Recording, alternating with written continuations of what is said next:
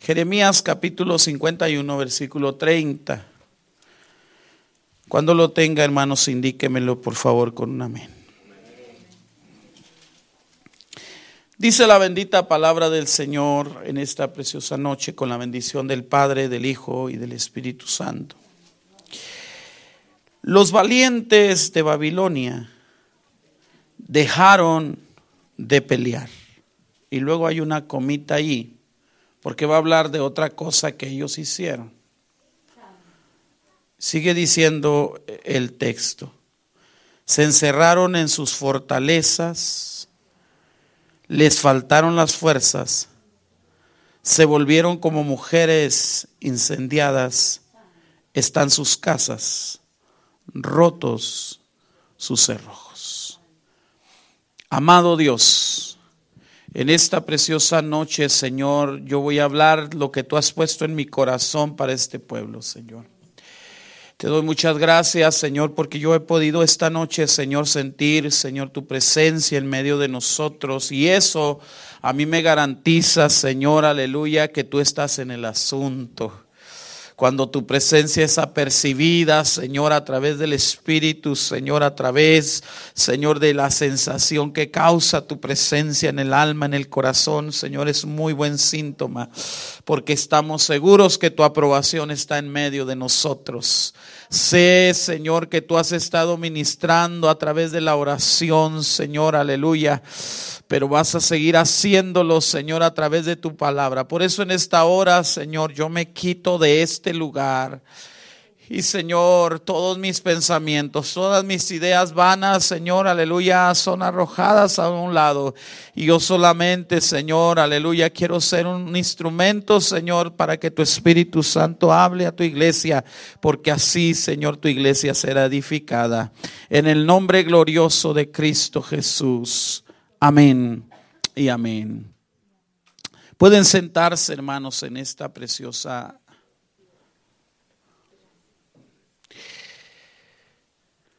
He titulado, hermanos, este sermón lo he titulado Valientes que terminan como cobardes. Valientes que terminan como cobardes. Regularmente, hermanos, cuando voy a una iglesia, mi oración es, Señor, dame un mensaje de ánimo, de aliento. Permíteme que pueda infundir aliento a la iglesia. Pero en esta ocasión, hermano, este, orando al Señor, el Señor ponía este mensaje en mi corazón, que creo, hermanos, que el Señor nunca se equivoca. Quizás el tema, hermanos, aleluya, nos podrá parecer un poco extraño, hermanos, o contradictorio. Pero este tema, hermanos, o este título, nos habla primeramente de los valientes de Babilonia, hermanos, cuando el Señor derramó, hermanos, aleluya, su juicio contra ellos. Pero también, hermanos, este pasaje, este título, hermanos, refleja las actitudes de muchos cristianos, hermanos, aleluya, que comenzaron su vida cristiana con mucha valentía, hermanos, con todo el ánimo, aleluya.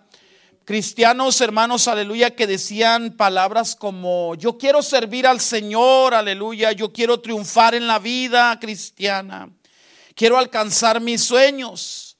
Pero lastimosamente, hermanos, esa valentía solamente, hermanos, aleluya, fue una mera emoción pasajera. Solamente fue una emoción, hermanos, sin convicción. Quiero que veamos a través de este texto, hermanos, aleluya, cuatro características hermanos, aleluya, que tienen esas personas, hermano, que comienzan, aleluya, con toda la actitud, con toda la valentía, hermanos, aleluya, pero que al final terminan sus vidas y no tienen el debido cuidado, hermanos, terminan su vida siendo unos cobardes. Estas características, hermanos, a las cuales en esta noche quiero referirme, nos van a ayudar a nosotros, la iglesia del Señor, nos van a ayudar a nosotros, hermanos, aleluya, a no terminar de esa manera. A cambiar, hermanos, aleluya, esas actitudes, hermano, esas características para tener una vida en victoria, para enfrentar los desafíos de la vida, hermanos, aleluya y lograr todo aquello, hermanos, aleluya, que como dice la escritura nos viniera a la mano para hacer por el Señor. Veamos entonces, hermanos, esta noche, cuáles son esas características, hermanos, aleluya, de esos valientes que al final terminan siendo unos cobardes. La primera de ellos, hermanos, aleluya, los valientes que terminan como cobardes, según el texto, dice que son aquellos que dejan de pelear. Los valientes que terminan como cobardes son aquellos, hermanos, aleluya, que dejaron o que dejan de pelear. Los valientes de Babilonia, hermano, dejaron de pelear y esa es la actitud, hermano, de muchos cristianos hoy en día. Cuando, hermanos, aleluya, cuando las cosas, hermanos, no son favorables, cuando las cosas no cambian, cuando vemos que el problema, hermanos, aleluya, que se nos avecina, se convierte en una crisis, hermanos, aleluya, se convierte en un caos. Nos rendimos, hermano, pensando que no vale la pena seguir luchando. Y esta noche quizás me preguntará, pastor, pero yo sigo aquí. Pero el que usted siga aquí, amado hermano, amada iglesia, no significa que usted esté al frente de la batalla.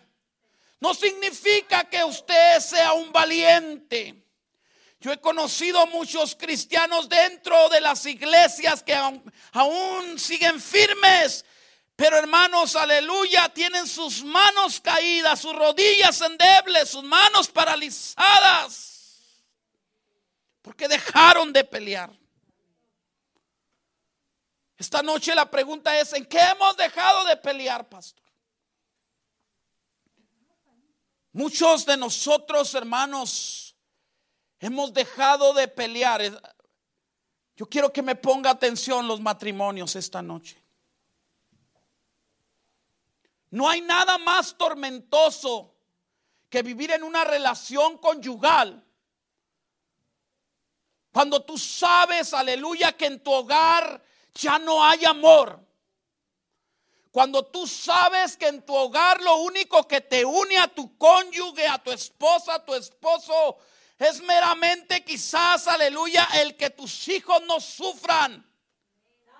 Porque poco a poco, aleluya, se avecinaron los problemas a tu matrimonio. Aleluya, a tu vida, aleluya, conyugal. Empezaron los insultos, empezaron las denigraciones el uno para el otro. A tal grado que llegó el momento en que decidiste dejar de pelear lo que Dios unió, aleluya, frente a un altar.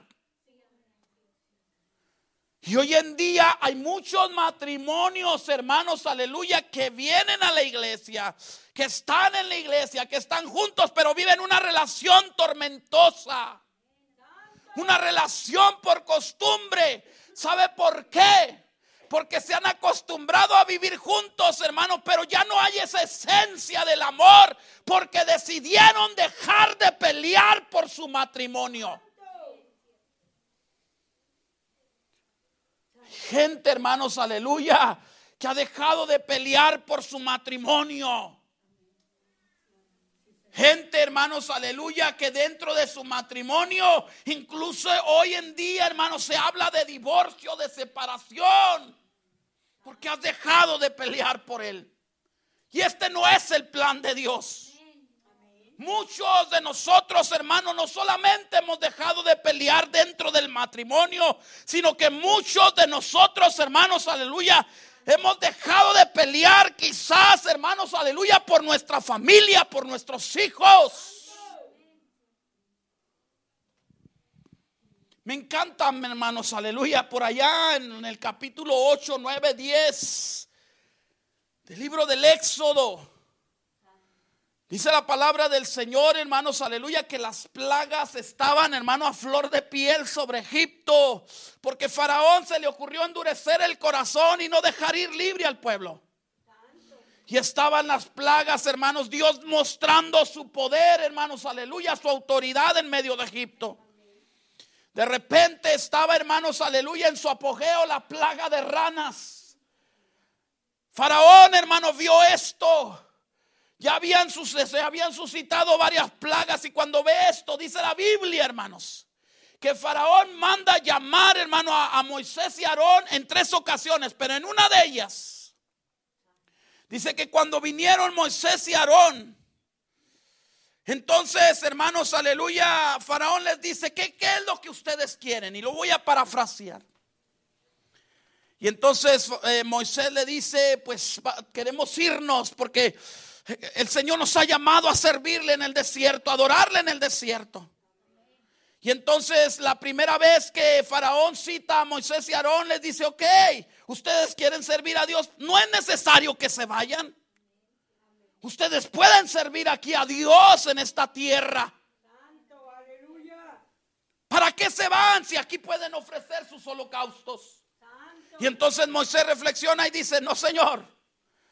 Dios nos ha llamado a servirle en el desierto porque si adoramos a Dios aquí, si ofrecemos holocausto aquí, entonces hay un peligro de mezclar, aleluya, la adoración a tus ídolos, la adoración a tus dioses con la adoración. Y entonces, hermano, a esto yo lo llamo, ofreceríamos un fuego extraño. Dios nos ha llamado a, servir en libertad. Y dice la Biblia, hermano, que Faraón no aceptó. Faraón, hermanos, aleluya los corrió delante de su presencia, pero siguieron las plagas. Llegó un momento, hermanos, que estaban las plagas en todo su apogeo. Y entonces Faraón volvió a llamar a Moisés y Aarón. Y entonces les dice, ok, ustedes dicen que quieren irse, ¿verdad? Y entonces Faraón les dice, ¿quiénes han de irse? Moisés les dice, le dice a Faraón, mira, nos vamos a ir nosotros los varones nos vamos a ir con nuestros hijos, con nuestras hijas, con nuestros viejos, con nuestras mujeres. Todos nos vamos a ir porque es fiesta solemne a nuestro Dios. Y entonces, hermano Faraón les hace una propuesta y les dice, ok, quieren irse, los voy a dejar ir, pero váyanse ustedes los varones. Aquí me van a dejar a sus mujeres, a sus niños, Aquí me van a dejar, aleluya, a su gente. Aquí me los van a dejar. Si ustedes quieren irse, váyanse. Y entonces Moisés reflexiona y dice, no, Señor, nos vamos a ir todos de aquí, todos de aquí. No te vamos a dejar a nuestros hijos, no te vamos a dejar a nuestras hijas, no te los vamos a dejar. Oiga, hermano, cuando yo veo esta actitud de Moisés, Veo una actitud, hermanos, aleluya, de un hombre preocupado no solamente por salir, hermano, de Egipto, él, y irse a adorar al Señor, hermanos, al desierto, ir a servir al Señor. Yo veo un hombre preocupado, hermano, por los suyos, que está dispuesto a pelear hasta, hermanos, aleluya, hasta lograr hasta que el último salga de Egipto. Te pregunto esta noche, ¿dónde están tus hijos? ¿Dónde están tus hijos? ¿Hace cuánto tiempo saliste de Egipto, que es un prototipo del mundo? ¿Hace cuánto tiempo saliste de las fuerzas, aleluya, malignas del faraón, que es un prototipo del diablo? Pero la pregunta es, ¿dónde dejaste a tus hijos? ¿Dónde dejaste a tus padres? ¿Dónde los dejaste? ¿Sabías tú que ellos a medianoche cuando llegan bajo los influjos del, alcohol, de las drogas, quizás no te lo digan, pero Faraón los tiene esclavizados? Mientras tú te conformas con venir a la iglesia, levantar tus manos, te conformas con haber sido libre tú, pero ¿dónde están los tuyos? ¿Sabías tú que ellos también sufren? ¿Sabías tú que ellos poco a poco el diablo los está llevando al infierno? ¿Dónde están? ¿Por qué dejaste de pelear por ellos? Porque quizás viste que en vez de que haber un cambio, las cosas iban de mal en peor con ellos y dejaste de pelear, ya no oras por ellos, ya no ayunas por ellos, ya no ya no ya no clamas a Dios por ellos, mientras tú has dejado de pelear. Aleluya, ellos están en la cuerda floja. El enemigo te los puede arrebatar y un día despertarán en el infierno. Un día despertarán allá. ¿Dónde están los tuyos? ¿Sabes por qué los valientes terminaron como cobardes? Textualmente dice, porque dejaron de pelear. Dejaron de pelear. Mira, yo no sé si te he contado esto, pero quiero contártelo. Si ya te lo he contado, gloria a Dios, pero si no, yo tengo 15 años, hermanos, de haberme casado. 15 años me casé ya muy grande, de 33 años me casé. Y me casé no muy grande, no porque hermanos estuviera muy tirado a la basura, no sé. Les voy a contar por qué. Conozco a Saúl, hermano, desde, uff. Ahorita voy a contar algo de ti, no te estés riendo.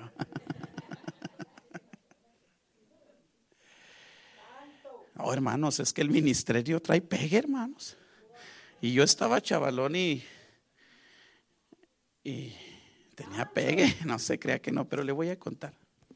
Yo tengo, tengo una hermana, hermanos, que ella es la más pequeña de todos. Desde, desde los 11 años mi hermana salió de casa, hermanos.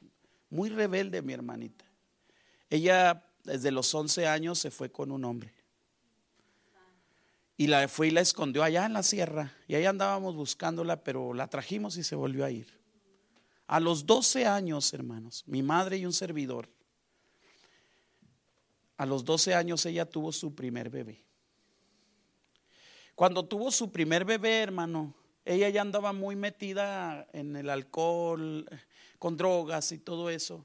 Y entonces recaló a la casa y le dijo a mi mamá, le dijo, mamá, este, yo no puedo hacerme cargo de este niño, lo quiere, se lo regalo. Y no lo fue y no lo dejó allí. Yo estaba solito con mi mamá, ya mis hermanos todos casados. Yo estaba con mi mamá y fue y no lo regaló, hermanos. Yo tuve que hacerme cargo de mi mamá y ahora también del niño. Pero resulta que se embarazó cinco veces. Y los cinco niños fue y me los regaló. Los cinco niños nos los regaló, hermanos. Cuando el más chiquito de seis meses, hermanos, tenía seis meses el más chiquito y el más grande tenía siete, iba a cumplir ocho años. A mamá se le ocurrió, hermanos, partir con el Señor. Ella partió con el Señor. Me dijo, hijo, me voy con el Señor. Yo dije, ¿qué voy a hacer? ¿Qué voy a hacer con los cinco niños? Recalé con mis hermanos y les dije a cada uno de mis hermanos, les dije, oigan, pues ayúdenme, vamos a repartirnos. Mis hermanos me dijeron, carnal, es que nosotros tenemos ya nuestros propios hijos. ¿Por qué no vas y los entregas a una estancia infantil? Y yo dije, no. Fue muy difícil para mí, hermanos, hacerme cargo de los cinco niños solteros un joven hermano, muy jovencito de veintitantos años. Yo tenía hermanos, aleluya, entre ellos una niña. De repente la niña, yo los llevaba a la escuela.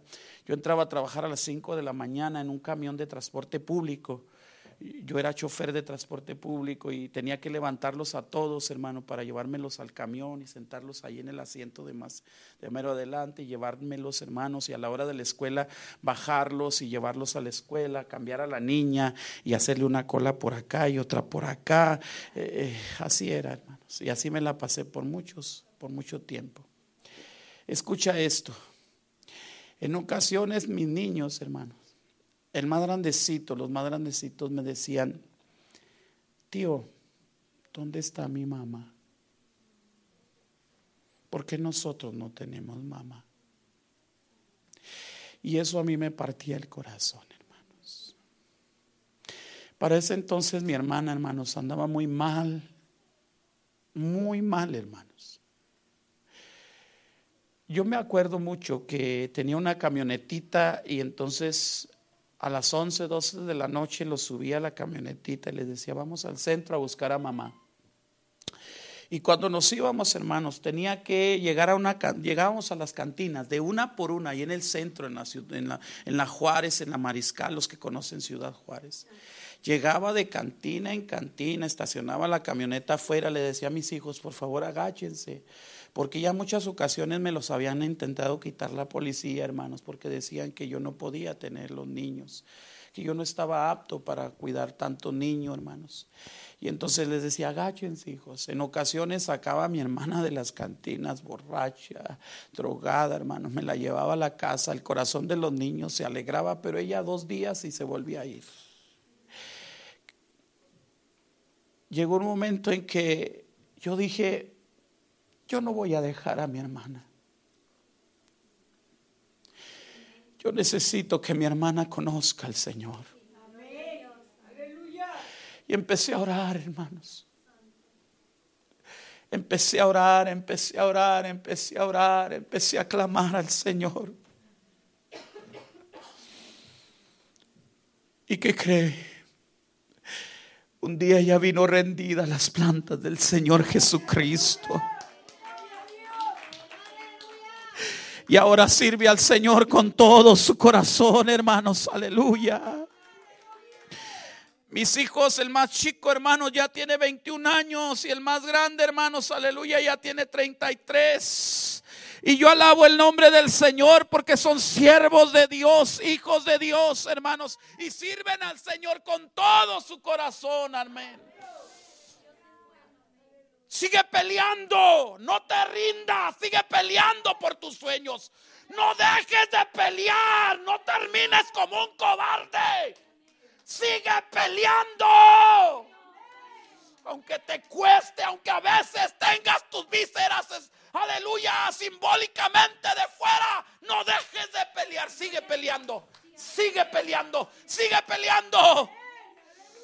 Porque pronto verás la gloria del Señor sobre tu vida si si no dejas de pelear. Sigue peleando.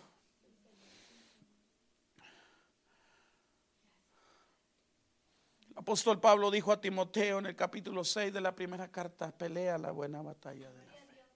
Peléala. No es fácil, hermanos, pero necesitamos pelear. No mueras como un cobarde. La segunda característica que esta noche quisiera hablar con ustedes, hermanos, que tienen aquellos valientes, aquellos que empezaron su vida cristiana, hermano, con muchos sueños, con mucho ánimo, su primer amor, se querían comer al mundo, pero ha pasado el tiempo, hermanos, y poco a poco sus fuerzas se han ido mitigando y que han dejado de pelear. La segunda característica, según el texto, son aquellos hermanos que se encierran en sus fortalezas. Dice el texto, los valientes dejaron de pelear y enseguidita dice, se encerraron en sus fortalezas. Quizás, hermanos, aleluya, usted es esa persona que cuando la dificultad llegó a, a su vida, cuando vino el desempleo, cuando vino la enfermedad, cuando, ah, hermanos, aparecieron los problemas en su matrimonio. Hermanos, aleluya, lo primero que hizo, en vez de refugiarse en el refugio, hermanos, aleluya, correcto, fue y se refugió en sus fortalezas en esas fortalezas ilusorias, hermanos, aleluya, que te has dado cuenta que al final no sirven de nada. ¿A cuáles fortalezas me estoy refiriendo esta noche, hermanos? La primera de ellas la voy a llamar temor.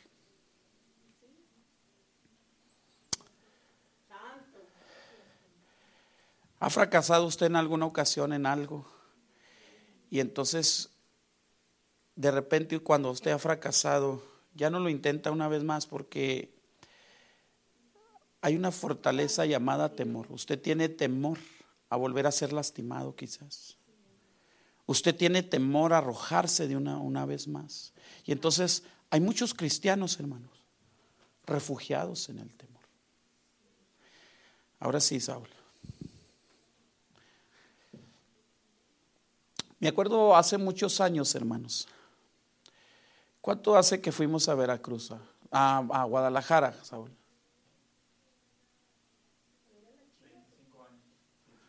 23 años atrás. Estábamos chavalones. ¿eh? En ese entonces hasta los pelones se hacían trenzas. ¿eh? Sí, ¿verdad? Estábamos bien chavalones, hermano. Y me acuerdo mucho, hermanos, que organizamos, yo estaba, hermanos, aleluya, en aquel entonces estaba fungiendo como coordinador de distrito dentro de las asambleas de Dios en el área juvenil. Y me acuerdo, hermanos, que organizamos ese viaje, nos fuimos en algunos camiones, llevamos un, buen número de, jóvenes hacia allá, hacia, hacia Guadalajara. Y entonces, hermanos, cuando estábamos allá, llegamos, nos hospedamos en el hotel. Por allí, hermanos, se nos pegó una iglesia que no pertenecía a nuestro concilio, pero que les amamos en el amor del Señor, hermanos. Y no voy a decir su nombre por respeto por lo que voy a decir enseguidita. De repente, hermanos, aleluya, este, estábamos dormidos. No sé con quién me tocó a mí en la habitación, pero repartimos las habitaciones, jóvenes de distintas iglesias, así repartimos las habitaciones, porque habíamos, hermanos, aleluya, rentado un buen paquete ahí en Guadalajara. Y me acuerdo mucho, hermanos, aleluya, que eran como las dos o tres de la mañana. llegaron a mi habitación. Tocaron la puerta, hermanos. Así alguien desesperado tocó la puerta. Y dije, ¿qué pasa? Y cuando llegó, hermanos, era una jovencita, hermanos, aleluya, asustada, con sus ojos así, hermanos, aleluya, de por sí estaba ojona, imagínense los ojotes que llevaba. Me decía, hermano Toniel, venga por favor a la habitación. Y cuando, hermano, yo dije, pues, ¿qué pasa? Cuando llegué a la habitación, hermanos, literalmente se lo digo. Una joven, hermanos, que desde aquí de Ciudad Juárez, hermanos, aleluya, había, hermano, practicado el juego de la cuija y algunos otros asuntos, hermanos, aleluya, del diablo. Le había abierto su corazón, hermanos, a ese, a ese mundo oscuro. Andaba, hermano, trepada como el Spider-Man en las paredes. Andaba, hermanos, ahí. Y cuando me dijeron, hermano, hermano, no iba ningún pastor con nosotros. Íbamos a Uli y un servidor que no éramos pastores. Nos creíamos muy, muy. Pero no es cierto. No había querido ir ningún pastor, hermanos, en aquel entonces. Y me acuerdo, hermano, que andaba trepada allí como el Spider-Man y nosotros. ¿Y qué quieren que haga yo? Cierren la puerta. Y cerré la puerta, hermanos. El hotel se llenó de un clima, hermano, espiritual tan terrible. Y escuche bien esto. Los 90, 80 jóvenes que fuimos, nos salimos todos del hotel y nos fuimos a dormir a la plaza, hermanos. Nos fuimos a dormir a la plaza porque teníamos mello. Teníamos miedo. Toda la semana nos dormimos en la plaza, hermanos. Es cierto. Hermanos, nos dormimos en la plaza. Oiga, hermanos, allá andaban unos jóvenes que en vez de ir al Congreso andaban allá, hermano, en el mariachi, allá andaban escuchando las de José Alfredo Jiménez. Dije, pues, ¿qué me los traje a estos tremendos? Hermanos, de veras, no le, voy a ser honesto, yo no gocé el Congreso juvenil. Nos venimos, hermanos. Y cuando veníamos por allí, por Aguascalientes, hermanos, Me echaron a la joven al camión. Dijeron, pues usted llévesela. Veníamos varios camiones y nos la echaron allí. Veníamos Saúl y un servidor. Y me acuerdo mucho, hermanos, aleluya, que yo estaba allí orando al Señor y de repente el Espíritu Santo, hermanos, sobró en mi corazón y me dijo, córrele con el chofer porque lo está durmiendo y se va a volcar el camión. Y cuando me moví, hermanos, aleluya, volteé con la muchacha y me quedé así, mire, como el... ¿Ha visto el chavo del 8? Pum, pum, pum, pum. Engarrotado. Así, hermanos, me quedé.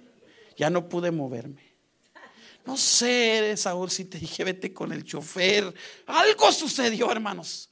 Pero teníamos una lucha, hermano, tremenda, tremenda, tremenda. Y yo me acuerdo, hermano, mucho que yo le dije a los jóvenes, al final le dije, el que esté preparado, quédese aquí, ya estoy cansado. Quédese arriba del autobús y los que no, váyanse para abajo porque se los va a apoderar el chanclas aquí. Oiga, ¿qué cree? Nada más Saúl y yo nos quedamos arriba, hermanos. Y se bajaron todos hacia abajo. ¿Qué nos aventamos o qué? ¿Qué le hacemos? ¿La estrangulamos de perdida o algo? Porque como que el temor se apoderó, hermanos. Pero escuche esto. Esa noche clamamos a Dios, porque no es con espada ni con ejército, es con el Santo Espíritu de Dios. Aleluya. Hermanos, esa noche oramos. Escuche esto. Después de unos días, hermanos, aleluya, me quedé tan sorprendido cuando llegamos a Juárez. Esa muchacha fue libre por el poder de la palabra. Aleluya, porque no somos nosotros, es Dios. Pero el, el temor nos quiere, hermanos, aleluya. Quiere que nos ocultemos detrás de Él. Hay una fortaleza de temor. A la otra fortaleza la llamaré conformismo. Oiga, hermanos, no hay nada más terrible que un creyente, hermanos, se esconda detrás del conformismo. Que venga a la iglesia, hermanos, aleluya, y tenga una actitud conformista. Ya no quiera, hermano, avanzar, se conforme con la salvación, se conforme con lo que Dios le ha dado, pero ya no puede mirar más allá porque ha caído en un estado de conformismo. Ya no busca la presencia de Dios, ya, no, ya hermanos, aleluya, no lucha por sus sueños, cae una letardía espiritual y esto, hermanos, es crítico, porque el cristiano hermano que cae en el conformismo es presa fácil del enemigo. El enemigo le empieza a susurrar, hermano, muchas mentiras, hermanos, aleluya. ¿A qué vas a la iglesia? Mira, no te toman en cuenta mira esto, mira lo otro y empieza a ver los defectos de los demás, hermanos, aleluya, porque ha caído en un estado de conformismo. No te conformes, no te conformes porque Dios tiene cosas grandes para ti. No te escondas detrás del conformismo. Poder de Dios, aleluya. Una fortaleza más, hermanos. La llamaré desánimo. ¿Se ha sentido usted en alguna ocasión desanimado, hermanos? Qué triste y qué terrible, hermanos, es caer en un estado de desánimo. Donde vienes a la iglesia por cumplir, pero te sientes tan desanimado. Ya no quieres avanzar. Ya no sientes esas fuerzas porque tu vitalidad espiritual ha quedado reducida. Ya no puedes avanzar. Yo no sé lo que está sucediendo a tu alrededor. Yo no sé si las circunstancias, si, si tu brisa se ha convertido en un huracán. No sé si has clamado a Dios y tal parece que Dios no hace nada. No sé qué ha pasado ¿Qué es lo que ha causado tu desánimo? Pero hay muchos cristianos, hermano, en la iglesia desanimados. Cristianos que ya no tienen esos sueños que antes tenían, hermanos. Se les ha reducido su fuerza espiritual. ¿Y sabe qué es lo más terrible? Que hay muchos cristianos que han pensado, hermanos, en irse de la casa del Señor. Porque se sienten desanimados. Sienten que ya no pueden más, hermanos. Y lo malo es que o, no es malo que caigas en un estado de desánimo. ¿Sabes cuál es lo malo? Que muchos se han quedado ahí. Muchos se han quedado ahí. Por eso les preguntas, oye hermano, ¿por qué ya no vas a la iglesia? Muchos de ellos dicen, es que a qué voy, si ya no siento la presencia de Dios. ¿A qué voy? Si ya no disfruto de mi vida cristiana. Y eso, hermanos, es terrible. ¿Qué tipo de fortalezas te has refugiado? ¿Cuál es la fortaleza que te has refugiado? No me lo digas esta noche. Pero si hay alguna fortaleza donde estás, hoy esta noche yo te invito a salir de ella. Hoy esta noche yo te invito para que tú te presentes delante de Dios una vez más y le digas, Señor, tal y como soy, aquí estoy. Con mis defectos, con mis limitaciones. Así, aquí estoy, Señor. Sal de tu fortaleza, sal de ahí.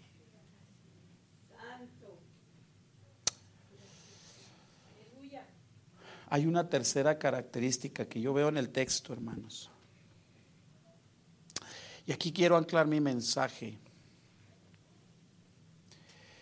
Y esta característica, hermanos, es que los valientes que terminaron acobardados son aquellos que les faltaron las fuerzas. A esos valientes se les acabaron las fuerzas, hermanos. Y cuando se les acabaron las fuerzas, el texto dice, dejaron de pelear. Hay muchos cristianos, hermanos, que se debilitan en la batalla, hermanos, porque quizás llegó un momento en que necesitabas ayuda, pero esa ayuda nunca llegó. Quizás llegó un momento en que necesitabas que alguien te levantara las manos, que alguien te ayudara porque la lucha, la prueba estaba reciando sobre tu vida, pero esa ayuda nunca, nunca llegó hombres y mujeres que pusieron su confianza en el hombre, pero el hombre les falló, hermanos. No pudieron ir, hermanos, aleluya, en su ayuda. Buscaron esos hombres y esas mujeres buscaron la ayuda incorrecta, hermano, y esa ayuda les, les falló. ¿Cuántos de nosotros, hermanos, aleluya? Hay un canto, hay un canto que a mí me gusta mucho, hermanos, eh, que hace muchos años salió y y me, gustaba mucho en aquel entonces. Ese canto lo canta este Jesús Adrián Romero, hermanos. Ese canto dice, como búfalo, como búfalo. Y lo dice, arrollaré al enemigo si se enfrenta conmigo con las fuerzas del Señor. Y este es un canto, hermanos, sacado del Salmo 92, 10. Porque el Salmo 92, 10 dice que Él aumentará nuestras fuerzas como las del búfalo. Pero cuando yo leo este pasaje, hermanos, digo, ¿por qué? ¿Por qué el Señor, hermanos, hace referencia al búfalo? ¿Qué, qué características tenía el búfalo? ¿Qué características tenía el búfalo? Y entonces me di a la tarea, hermano, yo soy muy amante, escuche esto, soy muy amante de de ver programas. Yo no veo televisión, les soy honesto, no veo televisión, hermanos. Cuando estoy, a veces los domingos que llego a casa, este, me quito mis zapatos, le quito el control a mis hijos, que a ellos les gusta ver que rápido y, injundioso, ¿cómo es? Ándele eso, y luego les gusta ver películas que, bueno, y a veces les quito el control, les digo, déjenme un ratito. Y yo pongo mucho este documentales y me gusta mucho ver documentales de animales, hermano, de, de águilas, de osos, de leones. Y, a mí me llamó mucho la atención, hermano, un documental de, los búfalos. Y, de aquí, hermanos, eh, saqué una enseñanza muy bonita. El por qué el Señor, dice, eh, el salmista dice, Él aumentará nuestras fuerzas como las del búfalo. ¿Qué tiene el búfalo? Primero, el búfalo, hermanos, es el único animal que es capaz de cargar dos o tres veces lo equivalente a su peso, hermanos. Fíjese nomás. El búfalo es capaz de cargar lo equivalente dos o tres veces, hermano, lo equivalente a su peso. Quiere decir que si el búfalo, hermanos, aleluya, bendito el nombre del Señor, hermanos, aleluya, pesa 900 kilos, una tonelada, quiere decir que el búfalo está preparado para cargar en sus lomos, hermano, dos o tres veces, hermano, esa tonelada. Y yo decía, pero ¿qué relación tiene? ¿Por qué fuerzas como las del búfalo? Precisamente, escúchame bien iglesia. Tú que dices, aleluya, ya no tengo fuerzas. Dios no miente. Dios te ha diseñado con una resistencia tan especial que si Él está permitiendo que estés pasando por lo que estás pasando, es porque Él sabe que puedes es porque Él sabe, aleluya, que vas a poder salir adelante. Pastor, se me hace tan pesado. Él sabe que puedes. Él sabe que puedes. A veces la carga es tan pesada, hermano. A veces las luchas son tan duras, tan crueles. A veces literalmente tenemos, hermano, que cargar con nuestras vísceras, hermanos, aleluya, simbólicamente volverlas a meter a su lugar y seguir caminando. Pero si Dios ha permitido que pases por el valle que has pasado, si Dios ha permitido, aleluya, que estés, aleluya, siendo asediado por el enemigo, es porque el Señor dice, yo no te daré más carga que tú no puedas llevar. No te daré más carga que tú no puedas llevar. Él confía en ti, Él sabe que puedes. Él sabe que puedes, no te rindas. La segunda característica que yo veo del búfalo, hermanos, es que el búfalo es el único animal, hermano, que puede enfrentar al depredador, del cual todos, hermanos, huyen. En la selva hay una ley. Y la ley de la selva es que el más fuerte es el que más es el que reina. Y según la, la ley de la selva dicen que el león es el que reina. Y todos tienen un temor al, león. Y escúchame bien esto. El búfalo es el único animal que es capaz de enfrentar al depredador al cual todos huyen. Ay, esto me encanta, hermanos. Esto me encanta. ¿Sabes por qué? Porque la palabra del Señor dice, aleluya, que aunque brame el mar, que aunque se traslade, hermano, los montes al corazón del mar, hermanos, aleluya, y tiemble la tierra. Es más, el salmista David, decía en el Salmo 27, aleluya, hermanos, aleluya, que aunque contra mí se levante guerra, decía el salmista, yo estaré confiado. Escúchame bien, aleluya, caerán a tu lado mil, diez mil a tu diestra, pero a ti no llegará, porque tú no estás solo, aleluya. Dios te ha dado la capacidad de enfrentar al enemigo. Porque hay poder en el nombre del Señor. Hay poder en el nombre del Señor. Dios te ha dado capacidad. No le huyas. Enfrenta al enemigo. Enfréntalo. A veces se vendrá con toda su furia en contra de tu familia, en contra de tu ministerio, en contra tuya. Pero enfréntalo, porque no estás solo. Mayor es el que está con nosotros. Es mayor, hermanos. Mire, le voy a contar algo. Hace unos tres meses atrás, hermano, tuve una experiencia terrible.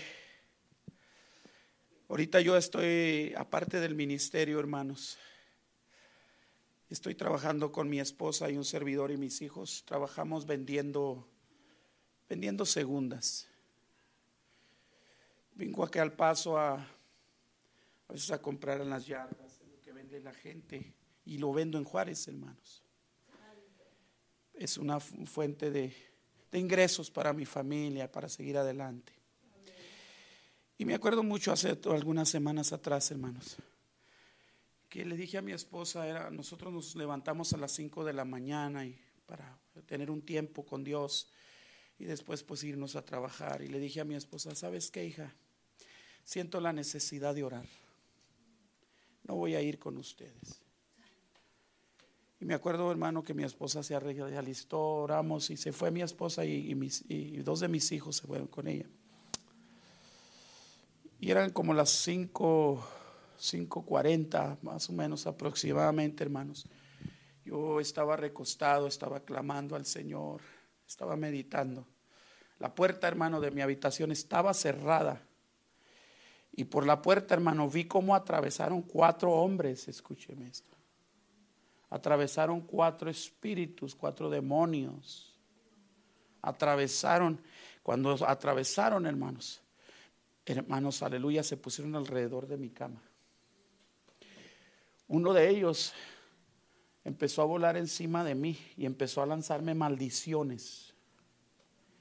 Y traía un mensaje para mí, me dijo, hemos trabajado mucho porque te vamos a destruir. Vamos a destruir tu, tu, ministerio, tu matrimonio, a tus hijos. Vamos a destruir todo lo que eh, estás trabajando en ello. Lo vamos a destruir.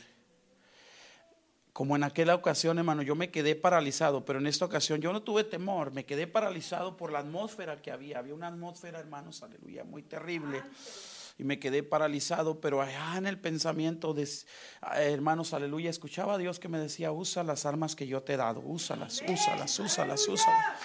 Y de repente, hermano, me empecé a mover y empecé, hermanos, aleluya, aleluya, mencionar el nombre del Señor.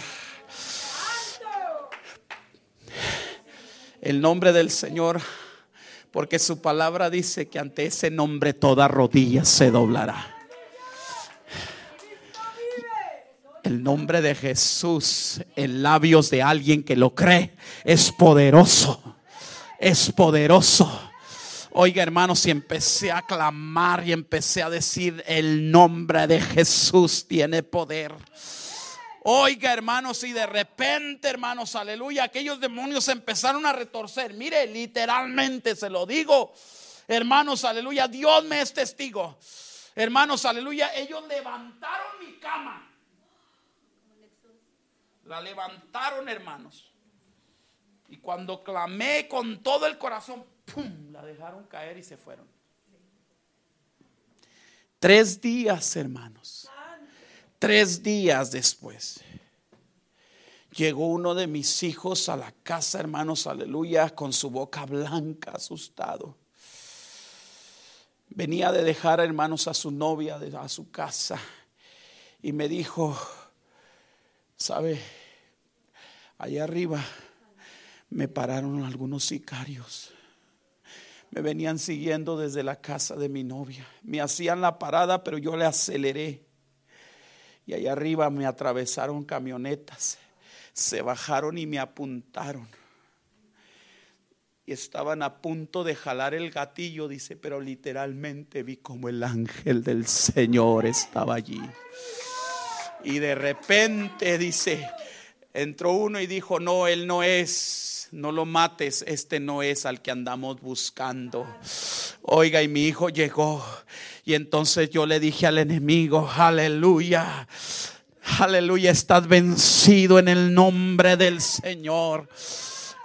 Estás vencido en el nombre del Señor, hermanos. Empezaron a suceder cosas, pero ¿sabe qué? Aquí estoy en victoria. Aleluya.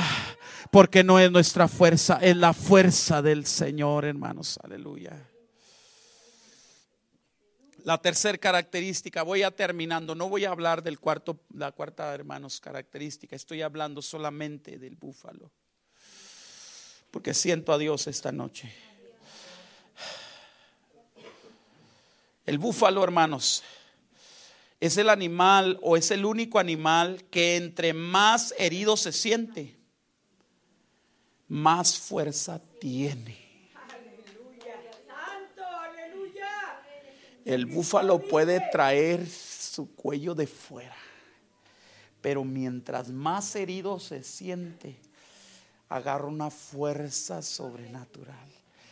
Yo alabo el nombre del Señor por esos cristianos, hermano, que están atravesando dificultades, que están siendo, hermanos, aleluya, bendito el nombre del Señor, bombardeados por el diablo, pero están firmes y no se rinden y tienen fuerzas y dicen, no me voy a mover, no me voy a ir, aleluya, y levantan las manos de los demás, aunque ellos no tengan fuerzas. Cristianos, hermanos, aleluya, que, más heridos estén, más fuerzas tienen, porque su fuerza no depende de ellos, su fuerza depende del Todopoderoso. La cuarta característica, hermano, y esta me encanta. El búfalo, hermanos, tiene una joroba. No sé si usted ha visto a los búfalos, pero ellos tienen una joroba. Y en esa joroba, hermanos, ellos cuando están en batalla y cuando están luchando para salvar su vida y están luchando con el depredador, esos búfalos empiezan a moverse. Empiezan a moverse. Y de esa joroba empiezan a expedir un aceite. Un aceite. Y entonces ese aceite, hermano, empieza aleluya, hacer algo como que ese aceite, hermanos, es algo que los protege. Algo que si el enemigo los quiere atacar en la parte donde ya hay aceite, ya no va a poder el enemigo traspasar esa carne porque ese aceite. Y ellos empiezan a moverse, a moverse, a moverse, a tal grado que todo su cuerpo se llena de aceite. Oh, aleluya. Hoy hay un aceite glorioso para ti esta noche.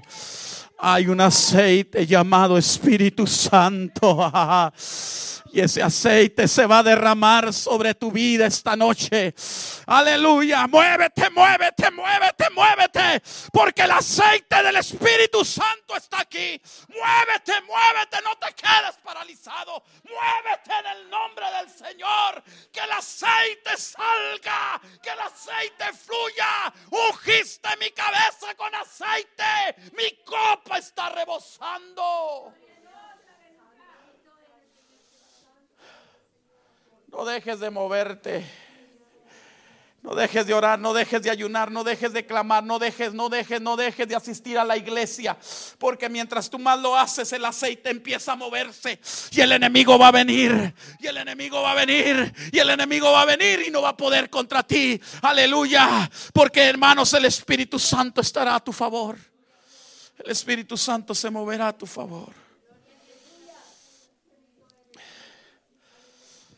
Y por último, hermanos,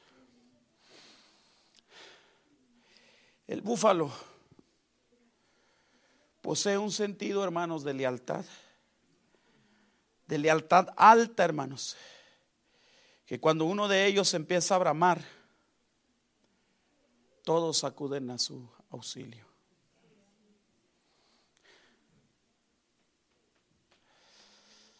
Cuando un búfalo está en peligro, el búfalo sabe que al bramar hay alguien allá que está escuchando su bramido. ¿Sabes por qué estás aquí todavía? Porque has bramado delante del Señor. Y alguien está orando por ti. Alguien ha acudido a tu favor. Alguien, alguien, alguien. Porque somos el único pueblo que cuando ve caer a un soldado lo tiene que levantar.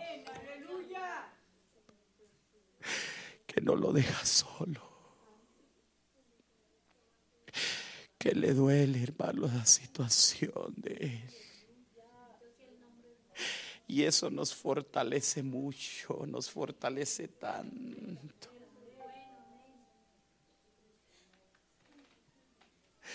Hay un búfalo clamando por ti. Porque has bramado delante del Señor.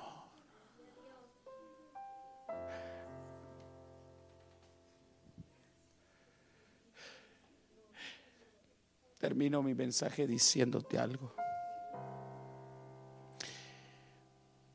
Dentro de los documentales que vi, fue uno que me llamó mucho la atención acerca de las águilas. Las águilas, hermanos, tienen un promedio de vida de 80, 75, 80 años. Ese es el promedio de vida de un águila. Pero las águilas para que puedan llegar a esa, a esa edad, a ser tan longevas, hermano, necesitan hacer algo a la mitad del ciclo de su vida. Porque a los, aproximadamente a los 40 años de edad, el águila, su pico se vuelve curvo, sus alas se vuelven tan pesadas que si no decide hacer este paso, esa águila va a morir. Y entonces esa águila tiene que tomar la decisión de remontarse a las alturas. Y ahí en las alturas empezar a golpear su pico, empezar a golpear sus alas. Esto es un estado muy doloroso para el águila, porque tiene que sangrar, tiene que herirse para volver a rejuvenecerse, para volver a, a restablecer su estado natural, si quiere seguir viviendo. Pero escucha esto. Hay águilas que no están dispuestas a llevar ese proceso. Y a los 40 años hacen una decisión. Esas águilas se van a las orillas de los ríos donde están los animales carroñeros. Escucha esto, el águila no es carroñero. El águila no come carne en estado de pudrición, eso significa carroña, como los buitres, exactamente. El águila no es así, el águila come carne fresca, pero porque no estuvo dispuesta a hacer ese, ese, entonces es águila, hermanos decide irse a ese arroyo y ahí morirse. Sus, plumas empiezan a llenar de lodo y se hacen aún más pesadas. Allí empieza a comer carroña.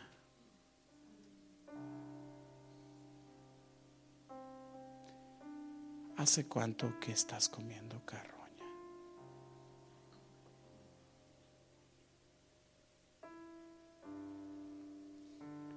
¿Hace cuánto que te has dado cuenta que no estuviste dispuesto a seguir luchando? Y estás comiendo carroña. Esa no es tu esencia. Dios no te llamó a eso.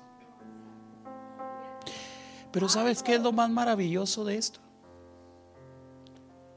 Que las águilas, las demás águilas que ya hicieron su proceso o que quizás todavía no llegan a esa edad, van y buscan carne fresca. van y buscan. Y entonces toman carne fresca, ellas no se acercan a los carroñeros, ellas andan volando encima de esa águila que decidió comer carroña y batirse en el lodo, en el fango. ¿Y sabes qué hacen? Esas águilas empiezan a aventar pedazos de carne hacia abajo, hacia esa águila. ¿Y sabes qué le están diciendo? Hey, tú no eres de allí. Fortalécete, levántate, empieza a emprender el vuelo, vuelve a intentarlo una vez más, vuelve a hacerlo una vez más. Hay un puñado de águilas lanzándote un pedazo de carne esta noche. Tú que has decidido dejar de pelear. Tú que has decidido sepultar tus sueños, tus anhelos. Hay un puñado de águilas diciéndote, no te rindas. Tú no naciste para morir en el fango.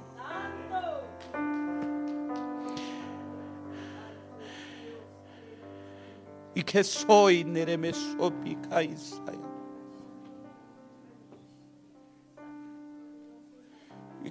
soy ni soy. Veo un milagro en tu familia, mija. Y que reme soy ni Viene tu generación detrás de ti.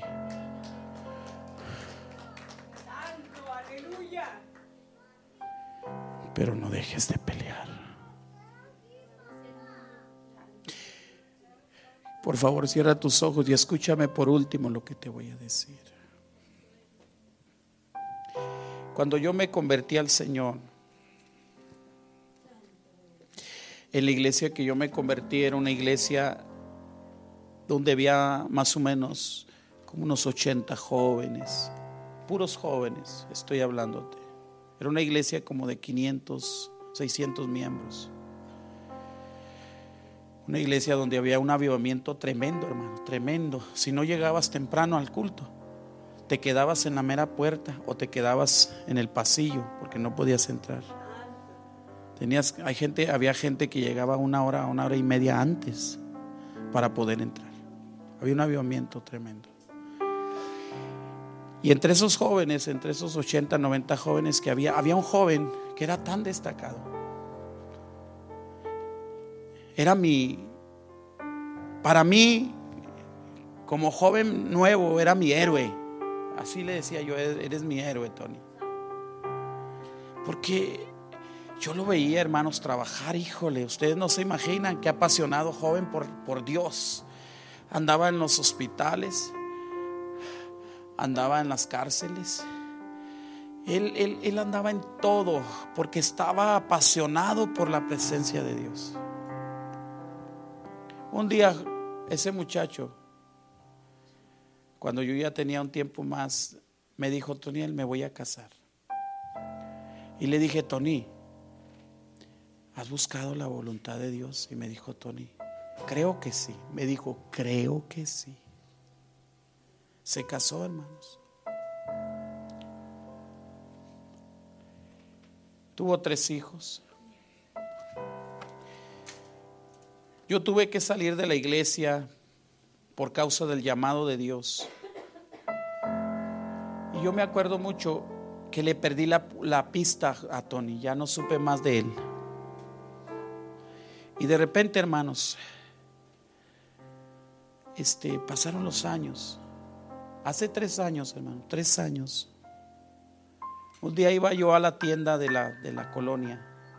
Mi esposa me mandó a traer unas tortillas y, y me fui a pie. Como a dos cuadras estaba la tienda. Cuando llegué a la tienda, había una persona fuera de la tienda pidiendo dinero. Pero una persona, hermano, que si usted la hubiera visto con su barba larga, su una cobija. Así estaba. Y cuando yo me acerqué, se quitó la cobija y me dijo, hey, regálame un pan. Cuando yo lo vi, hermanos, me acerqué bien porque no pude creerlo. El pecado denigra a la gente. Y me acerqué y le dije, ¿eres tú, Tony? Él, su mente ya no estaba aquí, hermanos. La droga lo dejó arriba. Siguió diciéndome, regálame un pan. Le dije, ¿eres tú, Tony? Le dije una vez más. No supo responderme, pero yo sabía que era él. Caí de rodillas ahí donde estaba él y lloré, hermanos. Dije, ¿dónde está ese joven apasionado por la presencia de Dios? ¿Dónde está? Para no hacerte muy largo y hacer un llamado.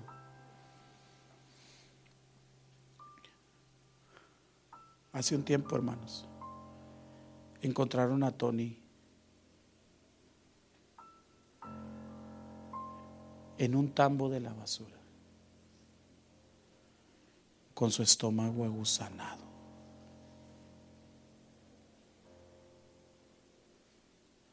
Estaba él buscando comida en un tambo de esos grandes y ahí murió. Y ahí tenía días con su estómago, hermano, podrido. Porque decidió dejar de pelear. Murió como un cobarde. Por favor, cierre sus ojos. Valientes terminan como cobardes.